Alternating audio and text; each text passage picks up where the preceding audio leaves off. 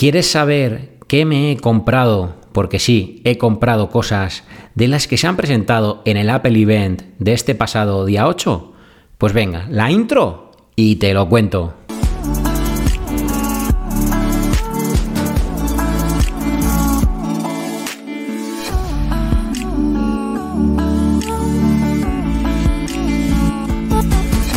Muy buenas y bienvenidos al episodio número 8 de mi podcast, el podcast de Tecnodap. Un podcast en el que, bueno, pues como sabéis, me gusta contaros un poquito mi día a día, mi semana tecnológica y en este caso también, como no puede ser otra forma, ya os conté todo lo que vimos en el Apple Event. Y es hora de que os cuente qué es lo que me he comprado para eh, bueno, para tenerlo en el canal y luego obviamente devolverlo. Bueno, eso creo. Sí, sí. En principio lo voy a devolver. Pero bueno, generaré un poquito, me lo vais a permitir, de hype. Porque al menos con uno de los productos de los que te voy a hablar, y ya te estoy diciendo que es más de uno, eh, tengo muchísimas, muchísimas ganas de probarlo y ver qué, qué es lo que pasa. Y si me conoces un poquito, ya puedes estar pensando de qué se trata. Pero antes de eso, dejarme que os cuente el resumen de esta semana pasada, que sobre todo principalmente el fin de semana, ha sido un atropello de creación de contenido. Bien, cuando estéis escuchando esto ya tendré finalizado tanto el vídeo como el sorteo de los auriculares que me envió la empresa Asfast. Los auriculares Asfast o como se diga T 3, unos auriculares que tienen cancelación de ruido en llamada y que sinceramente relación calidad-precio me ha gustado mucho porque son unos auriculares que apenas llegan a los 35 euros me parece que son en Amazon y como digo tienen una calidad bastante asequible para el precio que tienen. Como sabéis, aparte de hacer el vídeo, lo que le pedí a la empresa es que me mandara dos unidades. Para una de ellas, sin llegar a desprecintarla, sortearla y enviársela a quien le tocara. A la afortunado o la afortunada. En este caso, te invito a que te pases por mi Instagram, por mis redes sociales y más concretamente por Instagram, como te digo, porque ya hay ganadora. Y esos auriculares Asfast 3 se van para Cantabria. A una chica, no, ahora permíteme que no me acuerde del nombre, lo siento, acaba de ser hace unos minutitos el sorteo y no lo recuerdo, pero bueno, ya lo tenéis. Además, en el vídeo que veréis, si no pasa nada y si no se tuerce este próximo miércoles, que es un vídeo tipo videoblog, es decir, si esto lo estás escuchando el propio lunes, el miércoles tendrás disponible el videoblog donde te hablo, por un lado, de los auriculares Asfat T3 y por otro lado al final del vídeo vais a poder ver eh, cómo se hizo el sorteo a través de la app de sorteados en Safari que lo grabé para poder utilizarlo dentro del propio eh, vídeo, videoblog.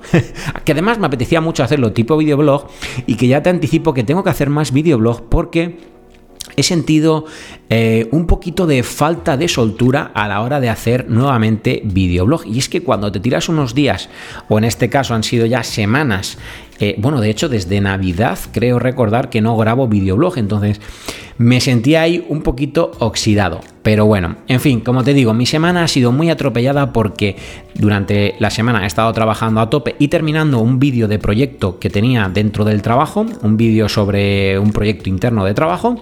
Y desde el viernes tarde hasta hoy, eh, sábado tarde-noche, he estado preparando dos vídeos, el que te acabo de contar de los auriculares y el vídeo que veréis si no pasa nada, o bien el viernes o bien ya el domingo, de el MacBook Pro de 16 pulgadas. Además, a los que habéis estado un ratito antes en Twitch, os he enseñado el vídeo donde casi muere mi MacBook Pro de 16 pulgadas con apenas dos semanas de uso. Casi se va al fondo de un lago. Ay, Dios mío, qué susto me he llevado. Pero en fin, como digo, todo ese contenido es el que viene esta semana.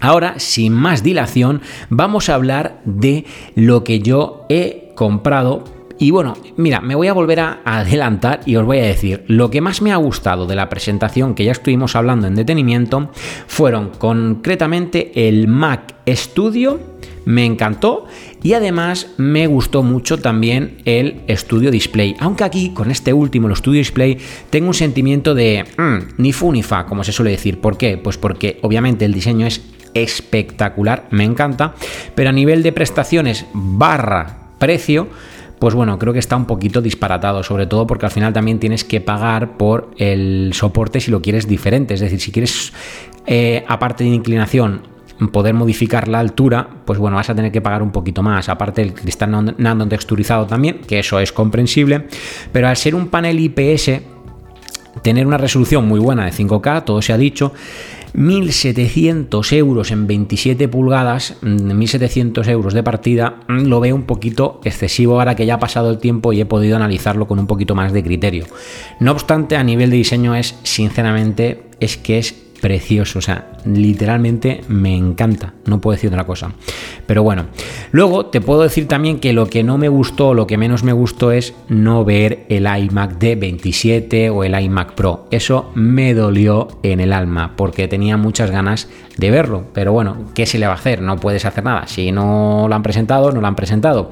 Y sobre todo me dolió muchísimo que al final de la presentación dijesen literalmente que eran conscientes de que faltaba todavía el Mac Pro para finalizar la transición, pero que eso lo dejarían para otro día, como dejando claramente eh, en entredicho que no vamos a ver, al menos no este año, el iMac de 27 o el iMac Pro o el iMac de 32 o como quieran llamarlo, salvo que sea mm, una sorpresa de última hora que me extrañaría demasiado porque como digo lo dejan bastante claro en la propia presentación.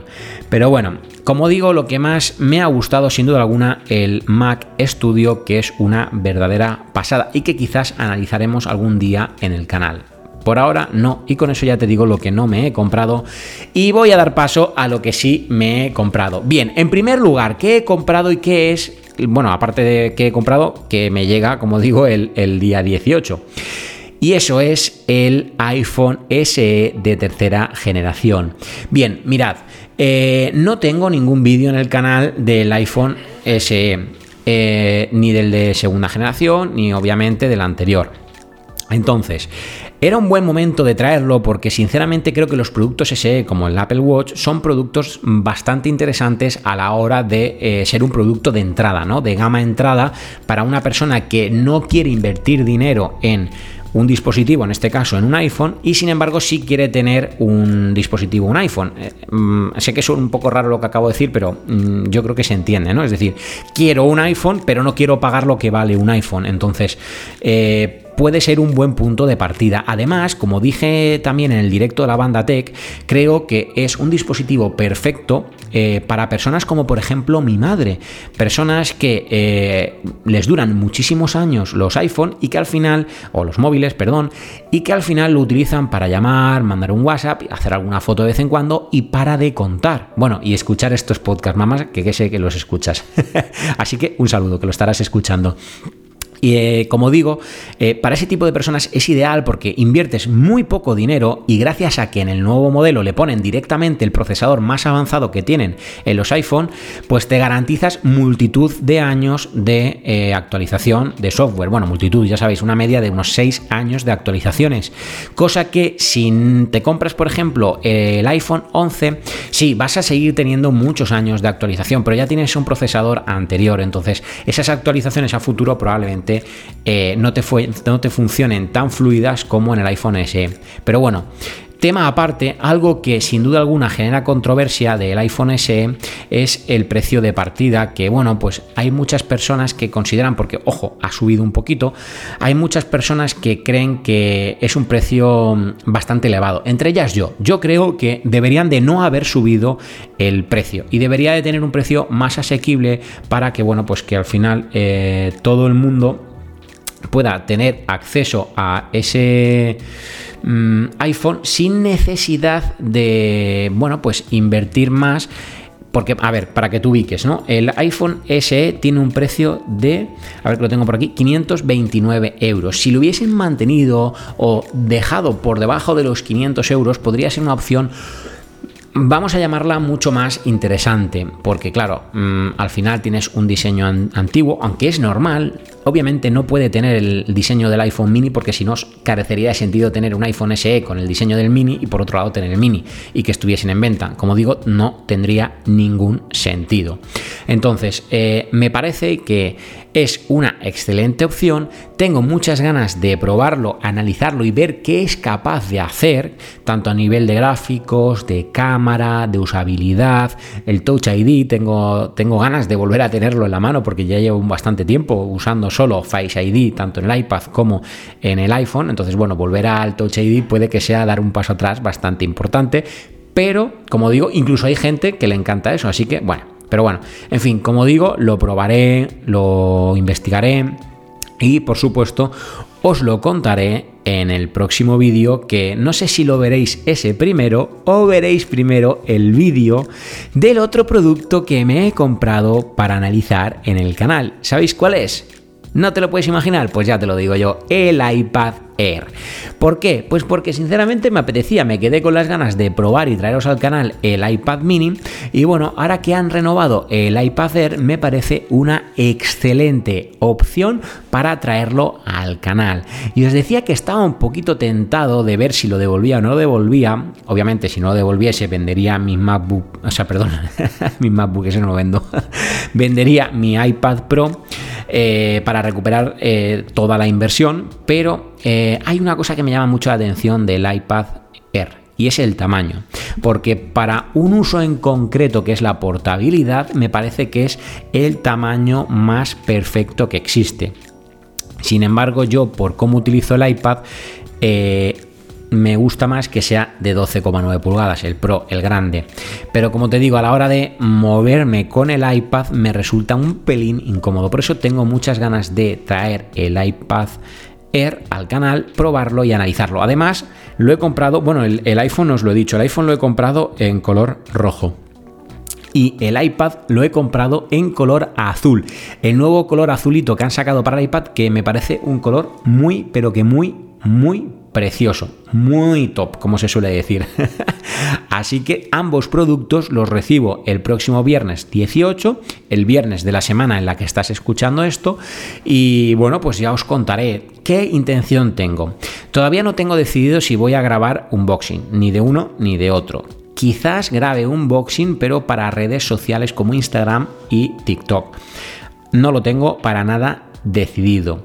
Lo que sí obviamente grabaré es la review de los dos dispositivos y no creo que me dé para grabar la experiencia de uso, porque obviamente lo puedo tener 15 días máximo.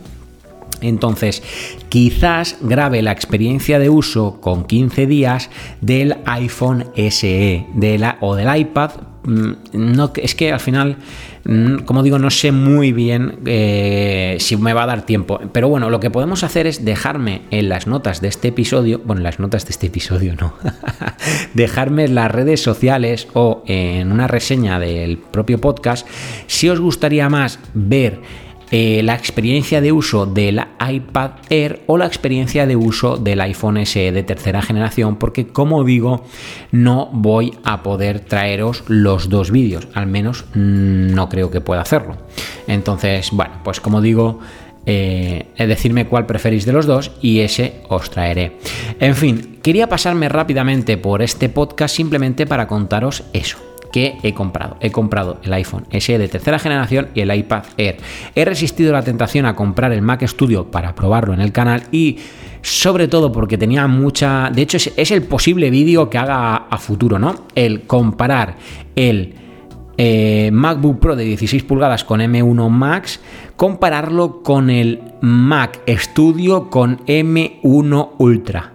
Esa sería la idea, pero claro, ya llegará, porque invertir eh, más de 4.000 euros solo para tenerlo dos semanas, probarlo en el canal y luego devolverlo, pues como comprenderéis es una inversión bastante importante. Así que, bueno, no sé si, finalmente lo haré, pero bueno, si lo hago, sin duda alguna, será más adelante. Igual que si más adelante traigo la pantalla del, la pantalla del Apple, de, perdón, la pantalla del Studio Display, pues obviamente también será más adelante. Lo dicho, nos vemos, nos escuchamos la semana que viene en otro podcast y recordar que me podéis encontrar grabando este podcast. De hecho, por eso si hoy me notas un poquito... Eh, más extraño es porque lo estoy emitiendo por primera vez el podcast a la vez que emito el directo. Entonces me siento todavía un poquito extraño. Pero bueno, iré mejorando con el paso de los podcasts. Lo dicho, muchísimas gracias por llegar hasta el final de este podcast y nos escuchamos la semana que viene y bueno, esta propia semana en la banda Tech con más y mejor. ¡Chao, Tequis!